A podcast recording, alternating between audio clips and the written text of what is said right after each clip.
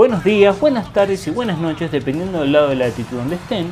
Mi nombre es Luis Alejandro González, soy entrenador de natación y entrenador de triatlón de la ciudad de Córdoba, Argentina. Sean todos bienvenidos a mi proyecto personal, AG Entrenamiento, en donde intentamos crear un espacio de intercambio de ideas, debates, entrevistas a otros profesionales sobre diferentes temáticas, expresar ideas y tratar de compartir la experiencia que uno va aprendiendo en el campo con la intención de abrir nuevos caminos para los demás. El foco y el alma de este podcast es devolver un poco de lo mucho que a mí me han dado todos estos años y llamar al debate enriquecedor.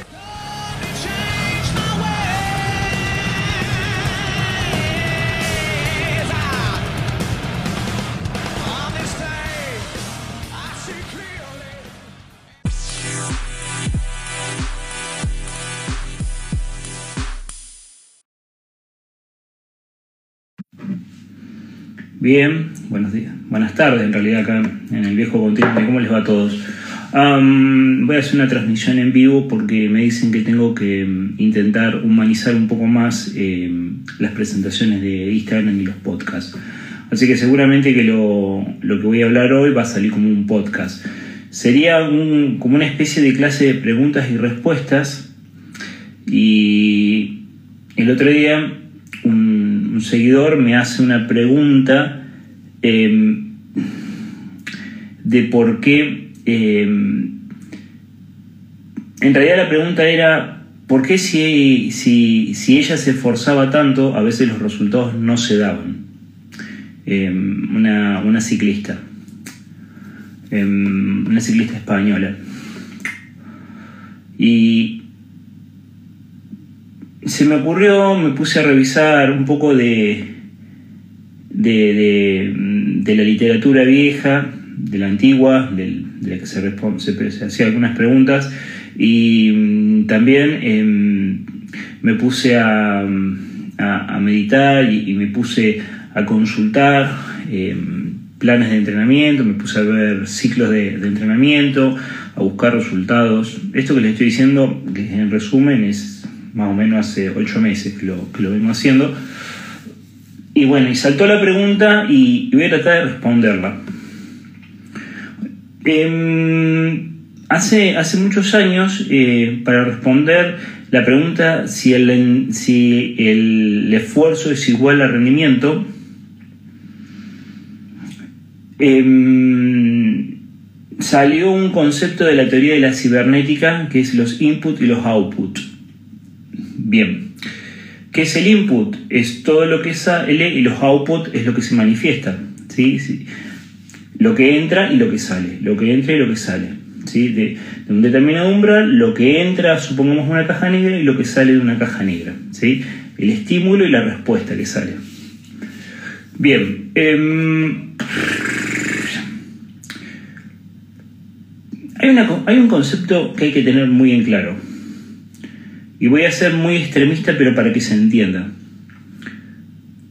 Los que ganan las medallas o los que salen en los primeros puestos, ganan porque tienen un mejor rendimiento. A nadie, absolutamente a nadie, se lo premia por el esfuerzo que ha hecho. Se los premia por el rendimiento. Vuelvo a repetir, a nadie, a nadie se lo premia porque se haya esforzado al 100%. En una carrera, en una competencia, se te premia por tu rendimiento.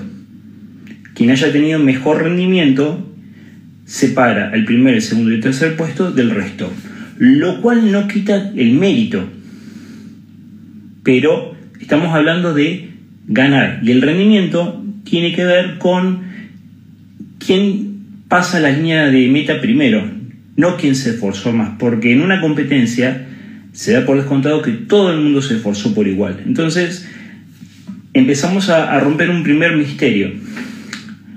Eh, esfuerzo no es exactamente igual al rendimiento.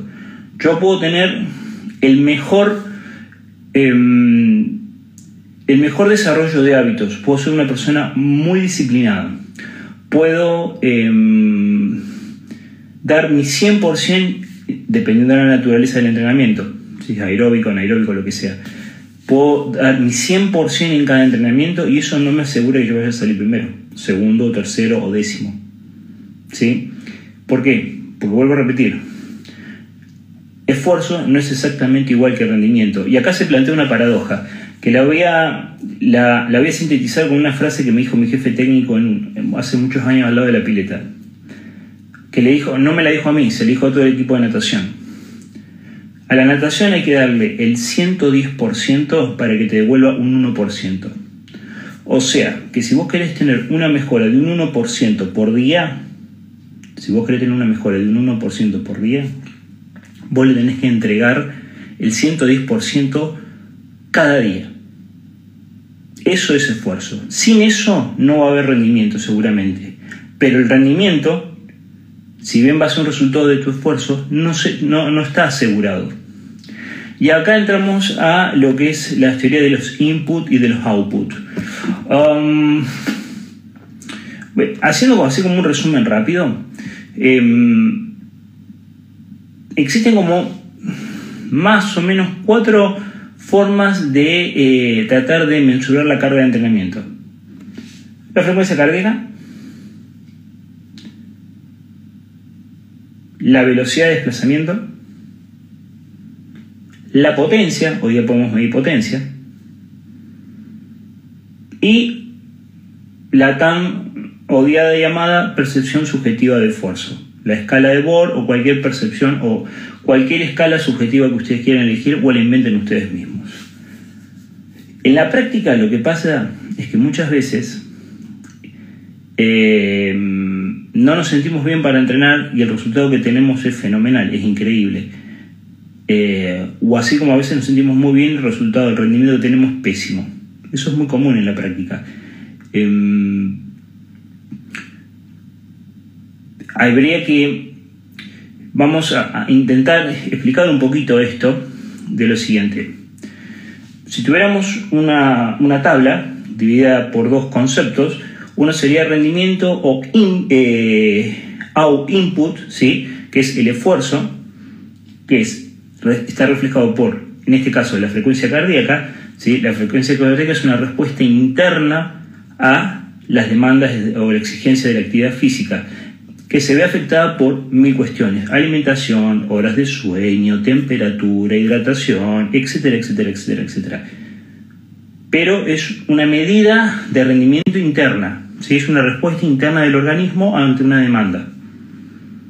Y la percepción subjetiva de esfuerzo, su propio nombre lo dice, percepción subjetiva, no objetiva, subjetiva de esfuerzo, también está midiendo el esfuerzo, el grado de esfuerzo que está poniendo el atleta en cada entrenamiento o en cada carrera. Pero eso no quiere decir que esté rindiendo. Simplemente está hablando del grado de esfuerzo, no nos está diciendo nada. Vuelvo a repetir, no nos está diciendo nada. Cuando termine el entrenamiento, durante el entrenamiento, cuando termine la competencia, ahí vamos a saber el rendimiento que tenemos. Del otro lado de la tabla, ¿sí? que podemos hablar de rendimiento, podríamos hablar de velocidad, que es un resultado del esfuerzo, o de la potencia, que también es un resultado del esfuerzo. ¿sí? Esos serían los output. Los input en este caso serían la frecuencia cardíaca y la percepción subjetiva de esfuerzo. ¿Por qué? Porque son respuestas internas del organismo y los output serían la velocidad de desplazamiento o la potencia en este caso porque son una respuesta al esfuerzo que está haciendo el organismo una medición del rendimiento que está haciendo el organismo. Entonces, em, hay que tener muy en claro esto, porque lo vuelvo a repetir, se plantea una paradoja. Que yo me esfuerce mucho y sea muy disciplinado, no quiere decir que mi rendimiento en una competencia va a ser la mejor. Ahora, si yo no me esfuerzo mucho en un entrenamiento, es muy difícil que tenga un buen rendimiento. Esa, paradoja va a existir siempre. Em, es como cuando hablamos de un buen periodo de base. Si yo no tengo una buena estructura de base, un buen periodo de base, y no estoy hablando solamente de un macrociclo, estoy hablando de mi vida en general, si yo no recibí los contenidos mínimos necesarios para poder resolver actividades motoras X, ¿sí? es muy difícil que yo eh, tenga un rendimiento alto. ¿Por qué? Porque los esfuerzos fueron orientados hacia una mala base. Entonces, como tengo una mala base, el resultado final va a ser una pésima un pésimo rendimiento. Eso tiene que darme muy claro, porque cada momento, cada instante, más para los amateurs, cuenta. Entonces hay que tratar siempre que los estímulos sean de una calidad superior. ¿Por qué hay que No estamos hablando solamente en rendimiento fisiológico, estamos hablando en rendimiento psicológico, estamos hablando en rendimiento técnico, estamos hablando de rendimiento táctico estratégico, estamos hablando de un millón de cosas. El proceso de construcción de un deportista, ¿sí? su rendimiento, su necesidad de, producir esfuerzo, ¿sí? o la necesidad que tenemos los entrenadores de que el deportista se esfuerce, no nos asegura que el deportista vaya a rendir bien. Es más, sabemos muy bien, y tenemos que sincerarnos, que hay deportistas que son muy disciplinados, que se esfuerzan muy, mucho, mucho en cada entrenamiento, durante cada semana, durante cada mes, durante cada año, y su rendimiento sabemos que no va a ser bueno, porque no carecen del talento. Lo cual no quita el mérito, y lo cual no quita que todo ese esfuerzo, que todo ese esfuerzo sirva después para su vida y condición de la vida diaria. Nadie, está quitando el mérito al esfuerzo. Lo que estamos diciendo es que el esfuerzo no es igual al rendimiento y que hay que tener en, cuenta perdón, que medidas internas como la frecuencia cardíaca y la precisión subjetiva de esfuerzo no nos están diciendo que vamos a rendir alto o mejor. Porque el rendimiento es otra cosa. El rendimiento viene de los outputs, viene o de la velocidad de desplazamiento. Estamos hablando de deportes de resistencia, ¿no? Pero también se puede aplicar deportes en conjunto o de la potencia que estoy generando. Explicado esto, eh, teniendo en cuenta que los inputs o el esfuerzo no es igual a un rendimiento o output necesario, hay que tener en cuenta, y es un caso que a mí me ha pasado muchas veces, sobre todo con los entrenamientos de distancia, que a mí a veces me cuestan un poco porque yo estoy acostumbrado a trabajar con la gente in vitro ahí, en el momento, es eh, que muchas veces las personas o los deportistas intentan em, entrar a un periodo de competencias sin haber hecho una correcta base, porque se complicó por la familia, por el trabajo, por la economía del país, por lo que sea, por el motivo que se hace. ¿sí? Entonces, ¿qué ocurre ahí? El... Entran a un periodo competitivo y los entrenadores no podemos hacer magia. ¿sí? No podemos obtener output de calidad, no podemos obtener velocidad de desplazamiento de calidad o potencias de calidad por más que se esfuercen en los últimos meses, los inputs sean de, muy alta calidad, porque magia no existe. Si no tengo una buena base, el rendimiento no va a salir. Entonces nos encontramos con deportistas que después nos dicen, no, estoy desmotivado porque el resultado de la carrera no fue el que yo esperaba. Y claro, nunca va a ser el que vos estás esperando. Porque no te esforzaste. ¿sí? Hiciste yo le voy a cambiar el nombre porque la palabra es un poco más fuerte, como me lo enseñaron, pero hiciste lo que es la, la, em, la parábola del, del, cobarde. Me esfuerzo los últimos seis meses o me esfuerzo los últimos tres meses, voy a la competencia, no me va bien, pero yo estoy, estoy tranquilo con mi conciencia. Yo entrené. Sí, entrenaste tres meses, entrenaste seis meses, entrenaste un año, bien, pero eso no te va a asegurar un buen rendimiento. ¿Sí? Volviendo al eje central de esta charla, eh, y se lo vuelvo a repetir, la calidad de mis outputs o de velocidades o potencias que yo genere no tiene absolutamente nada que ver con el esfuerzo que yo realice, por más que mi esfuerzo sea al 100%. ¿sí? Por todos estos factores que yo nombré antes. Puede ser que mis esfuerzos al 100% hayan sido muy cerca de la temporada de competencia, porque me falta todavía mucho más años de desarrollo, porque mi base es mala por diferentes motivos, eh, porque mi capacidad de esforzarme es muy baja, es muy baja, hay deportistas que no tienen mucha capacidad de esfuerzo y, yendo a un rendimiento muy bajo ellos creen que están yendo al 100%, entonces ahí tenemos un problema, eh, que es muy común eso. Eh, un problema que nos enfrentamos todos los entrenadores todo el tiempo, em, por, un, por, un, montón de motivos. Entonces, ¿qué es lo importante? Cuando yo tengo que evaluar mi rendimiento, ¿el esfuerzo que yo le puse o el resultado que obtuve? Obviamente el resultado que obtuve. Porque voy a parafrasear al ingeniero de la Matia, que una vez parafraseó a Dr. Hobbes y dijo, todos mienten. Y es verdad, todos mienten. La percepción subjetiva de esfuerzo, este input, es lo más inestable es lo más, desde mi perspectiva, ¿sí? Y desde mi experiencia con, con todos los deportistas que he entrenado y que sigo entrenando, es inestable, es poco precisa, es dependiente del contexto. Si yo no genero un contexto adecuado, es muy difícil que la percepción de esfuerzo que tenga sea adecuada.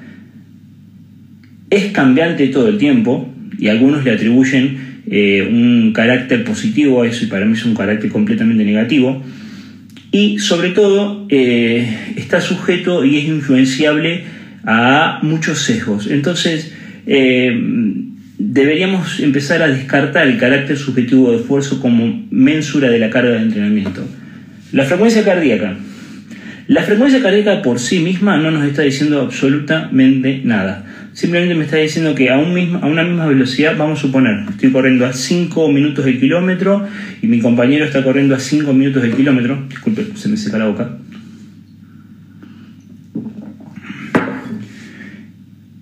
Mi frecuencia cardíaca está a 180 y la frecuencia cardíaca de mi compañero está a 140. Eso está diciendo que eh, yo estoy entrando más intenso que él. No, no, me está diciendo nada, simplemente está diciendo que yo tengo la frecuencia cardíaca más alta que mi compañero, que puede ser por un montón de motivos. Pero el output, la velocidad de desplazamiento, sigue siendo la misma. Tenemos el mismo rendimiento. Lo que pasa es que él está yendo mucho más económico que yo. Ahora, si yo empiezo a relacionar la frecuencia cardíaca como una variable dependiente y otro medidor de carga externo o, output como una variable independiente, ya empiezo a tener otro tipo de información que eso se llama eficiencia del entrenamiento. Que ahora se habla mucho del primer umbral, de aeróbico, etcétera, etcétera. Pero tenemos que tener en cuenta lo siguiente. En este caso podría ser de esta forma. Al principio de la temporada, y voy a poner números hipotéticos. Al principio de la temporada yo puedo comenzar haciendo dos horas de ciclismo arriba de la bici en una zona 2 o una zona suave y mi pulso, mi pulso es 140. Y arriba de una bici tengo un medidor de potencia y me da 210 watts de potencia. ¿Listo? Perfecto. Al cabo de tres meses, que es más o menos 12 semanas necesitamos para estabilizar una buena base, Digo más o menos porque cada cuerpo es distinto, yo ahí estoy dando un número general. Em, si yo voy a 140 pulsaciones, pero ahora a esa misma pulso voy a 230 watts de potencia, quiere decir que voy más eficiente, porque a un mismo input estoy generando un mayor output, a un mismo esfuerzo de entrenamiento estoy generando un mayor rendimiento, entonces mejoré, ¿se entiende? Por eso siempre lo que hay que evaluar es el rendimiento, no la calidad del esfuerzo. Sin calidad de esfuerzo no hay rendimiento, pero el rendimiento no está asegurado por la calidad del esfuerzo. Siempre recuerden esa paradoja. Ante la duda, cuando no sepan qué mensurar o qué, en qué fijarse, fíjense en los resultados, no en el esfuerzo para lograr el resultado. El otro punto importante que hay que tener en cuenta es que em, ¿Cuánto tiempo puedo mantener esa estabilidad? Voy a parafrasear otra vez a mi jefe técnico, que es que la cantidad, en este caso los trabajos aeróbicos, no tiene límites de mejora. Constantemente se puede estar mejorando. Lo que pasa es que hay que cambiar el estímulo y hay que ajustar los parámetros de la carga, que simplemente los voy a nombrar, volumen, intensidad, pausa, y eso, la mezcla de esos tres va a dar la densidad del entrenamiento y dependiendo del tipo de fibra muscular del deportista, de la edad del deportista, del género del deportista, si es respondedor más al volumen, si es más respondedor a la intensidad, etcétera, etcétera, etcétera, etcétera, eh, voy a jugar con esos patrones de carga para que los esfuerzos o las calidades de mis inputs intenten, intenten reflejar mejores outputs. O sea, que el esfuerzo que yo estoy generando se vea reflejado en una mejora, en un mejor rendimiento. Em, ¿Y por qué es esto? ¿Por qué, se tiene que dar esto? Por una cuestión extremadamente simple. Porque no podemos guiarnos, no nos podemos seguir guiando por la percepción que tuvo la persona o parámetros tan eh, poco estables como la frecuencia cardíaca sin relacionarlos con el rendimiento. Son como dos binomios que no se pueden separar. Esfuerzo y rendimiento van de la mano y lo que siempre se evalúa es el rendimiento. Yo sé que se puede poetizar, se puede romantizar el esfuerzo de las personas y se los ve, por ejemplo, en las maratones, las personas que la primera vez que corren una maratón y está la gente de afuera gritando, diciendo bravo, qué grande que sos, y está, y está todo muy bien, el, el, apoyar a los compañeros o a los amigos, a los conocidos, eso está todo muy bien, pero eso no, está, pero eso no es parámetro de rendimiento, es simplemente la percepción que yo tengo del esfuerzo. ¿sí? el grado de, eh, de esfuerzo que le estoy poniendo. Pero el rendimiento o el resultado es el que va a marcar qué tan eficiente fue, por más que haya sido al 100% ese esfuerzo.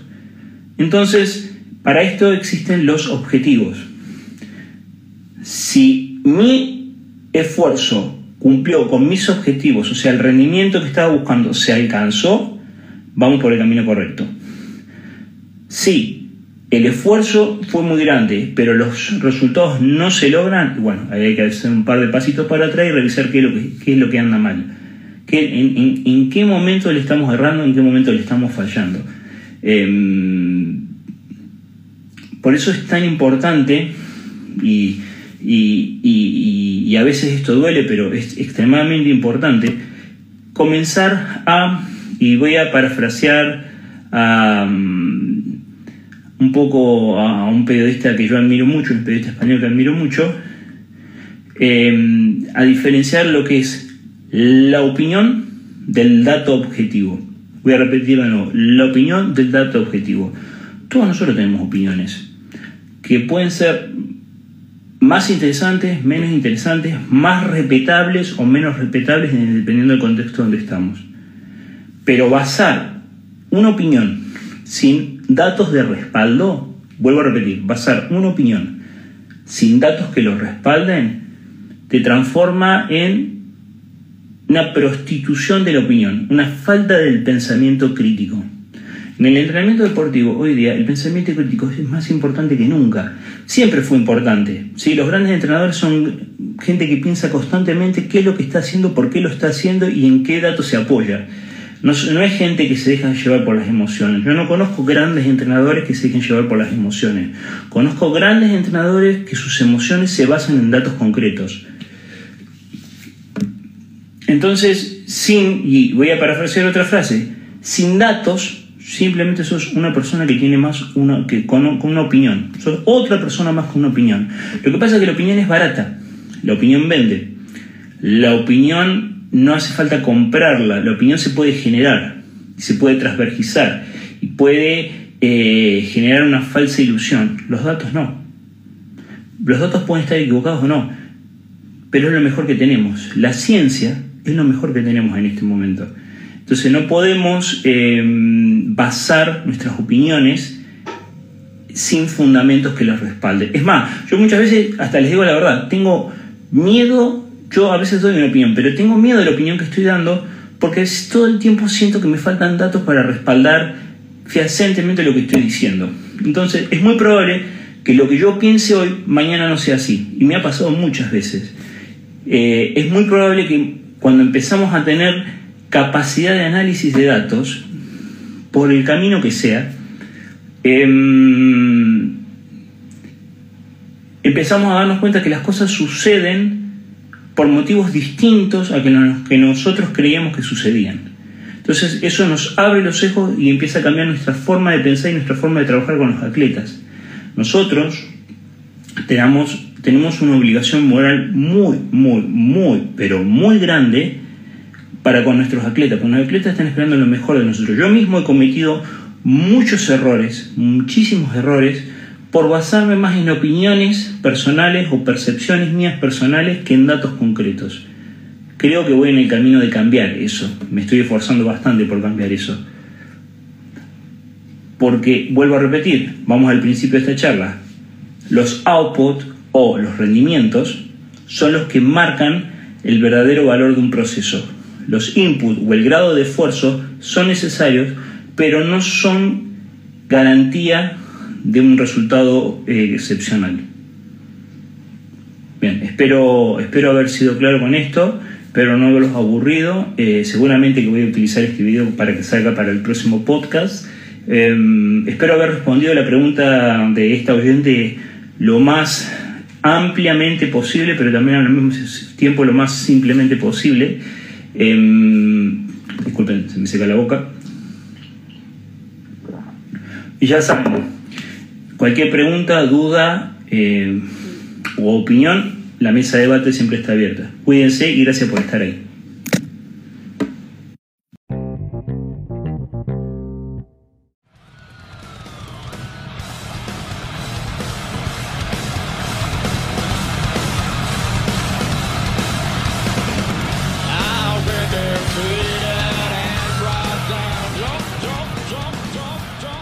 Espero que este capítulo les haya gustado. Recuerden transformar las palabras en acciones ya que este es un camino de un eterno aprendizaje y la acción siempre tiene el lugar principal. Si te gustó esta información, date una vuelta por nuestro sitio web AG Entrenamiento, en donde vas a poder encontrar un montón de información como esta, artículos, videos, entrevistas a otros profesionales y espacios de debate abierto, que eso es muy enriquecedor. También podés seguirnos en Instagram, Facebook y en nuestro canal de YouTube como AG Entrenamiento. Mi nombre es Luis Alejandro González y los espero en nuestro próximo encuentro. Cuídense mucho.